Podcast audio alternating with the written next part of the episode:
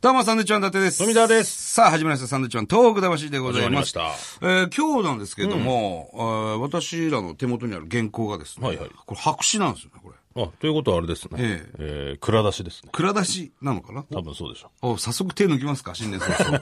ね蔵出し。う。お、お、蔵出しってことは、おお酒だった。お酒だった。ドリオンさん。あ、ドリアンさんまだいた。 ドリアンさんまだいましたね。銀城酒だ、これ。新しいパターンです。お聞きください。あのー、東北にもね、えー自転車でいろいろ行ったりとか、もうこれ何度も行ってらっしゃるんでしたっけ自転車で。 あのね、はいえっ、と、震災の翌年に、行ってますもんね奥の細道、はい全行程を自転車と、まあ、時々ずるして電車乗って、えで、まあ、全国回ったんですけども、特に太平洋側は、やっぱり、うんすごい葛藤はあったんですけど、えうんまず困ってる人たちの声を聞こうと思って、あの、落廃業しちゃった酪農家とか、あるいは施設をやってらっしゃる方で子供たち外で遊ばせることができないと。えはい。まずそういう人たちの声を聞いていこうと。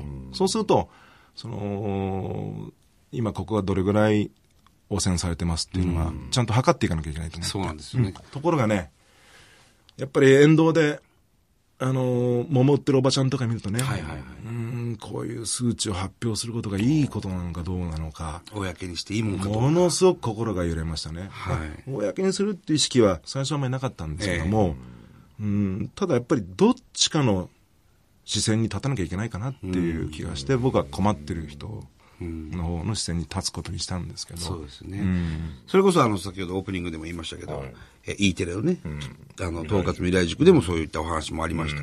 俺、今回分かったんですけど、はい奥の細道ずっと自転車で行ってね、はいあの、松島、ええあります。はい場所は松島三田さんに旅立ったわけですよね。はい松島にかかる月を見たくて。そうですでね。、当時ね、あの、元禄期っていうのは、はい秋田に木佐方っていうとこがあって、はいそこも松島と同じように、島がたくさん点在してる、はい景勝地だった。はい。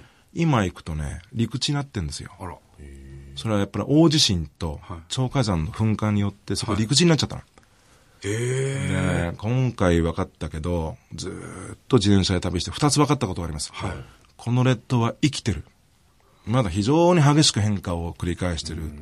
えーそういう増産体の上にある国だなということがはい分かったので、はいまあ、エネルギー行政の上でもそのことをちゃんと感じてほしいなということが一つあるということと、もう一つはやっぱり場所はただもんじゃないですね。あ、そうですか。要は隠密説だったじゃないですか。はいはいはいはい。ね、あの、江戸幕府の、なんか隠密じゃないのかっていうええいろんな、なんか説ありますよね。説ありますよ。あの、服部半蔵なんじゃないかとか。ねえで、俺今回、徒歩は無理だから自転車です。でも自転車でもね、い場所が1日歩いた距離、50キロって、半端ないんですよ。えでしょうね。これ普通の人じ ゃない。だって、日が昇って、日が昇ってから日が沈むまでに50キロをはい。行っちゃうわけですよ。そうですよね。わらじ3つ潰したと書いてあるの。はい。は普通の俳句マンじゃないでし ょ。あ。ただの俳句マンではないですね。俳句マンじゃない。考えながらしかも歩いてるわけですからね。だって当時ね、40代後半ですよ。48歳ぐらいですよ。ああ、無理だないくらなんでもね、昔の人はね、早く歩いたって言っても、それ繰り返して繰り返して、で、まあ、伊達藩ですよね。はい。あの、幕府にとっええて牙向くかもしれないのは。はい。当時。あれだけ松島の月見たさにって言っといて、松島一日で素通りしちゃって、俳句一つも残してないんですよ。あそうですよね。松島屋は違うって言いますもん伊ね。達藩に入ってから、2週間、謎の動きしてんの。え謎の動き。そうなんです記録がないんです。あら。あの、歌枕といってね、い昔のその古今和歌集とかの、そのはい歌に読まれた場所を見て回りたいっていうのはは、い場所のもう一つの思いだったわけですよ。は歌枕を求めてと言って、藪の中だのなんだのどんどん入ってって、伊達藩でね、入って2週間、あのー記録がないわけ。で、伊達藩を怪しんで、い。はい。区会を自分の藩の中で一回もやらせなかったんですよ。そうなんですか。そう。で、いろんなこと総合的に、この自分の足で行ってみると、はいはい。絶対ただの俳句マンじ ゃない。俳句マンっていう言い方はどうかと思います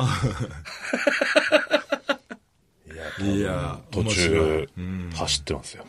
いや、それそういうことじゃないランニングマンですよそういうことランニングマンランニングマン。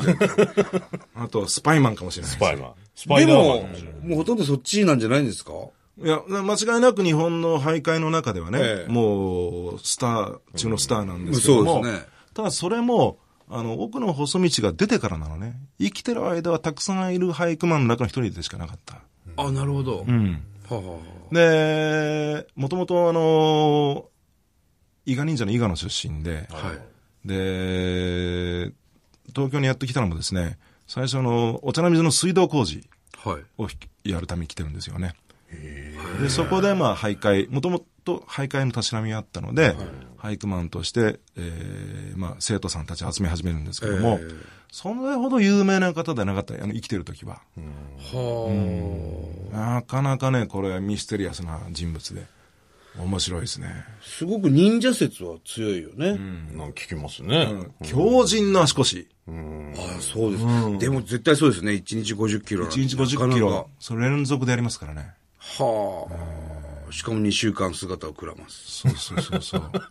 怪しいですね。でね、面白い、あの、結構、その弟子たちが、なんかプレゼントいろいろほら、はい。これ持ってけ、あれ持ってけって。えそれが重いんだって、肩に食い込ん で。でも、う振り向くとまだみんな手振ってる。捨てらんねえって。苦しんでる技術となってる。 え。へえ。面白いそでんなすのあるんですね、技術が。いろんなこと考えながら東北歩いてたんですね。そうですね。あの、ドリアンさん。まあ、場所のことも考えました し、これは、こ今のの俳句もはん違うなって言いながら。うん今のことも考えたし、はい。あとその石巻から平泉まで行く間は、登米通って60キロぐらいかな。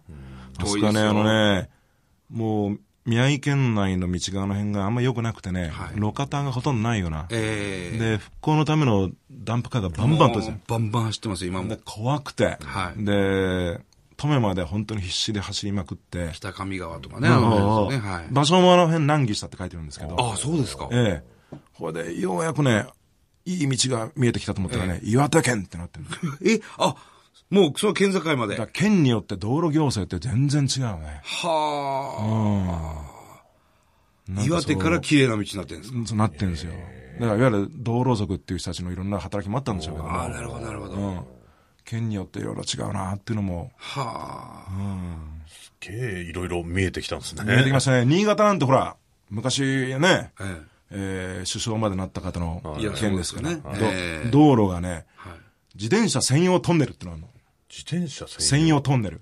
あのー、日本海側の結構風雨が激しく吹きつけるとか、えー、延々十数キロ、自転車専用トンネルっていうのがあって、なんかタイムマシンかなんかのが入ってくるような 誰ともすれ違わないんだけど、ええ。そういう自転車だからこそ見えてくる、その道路とか地方行政と、あとはやっぱり人情とかね、ありましたですね、それは。うん今年は自転車でどっか行く予定あるんですか今年はね、まだ今年始まったばっかなんで、はいはい。まっさらな私です。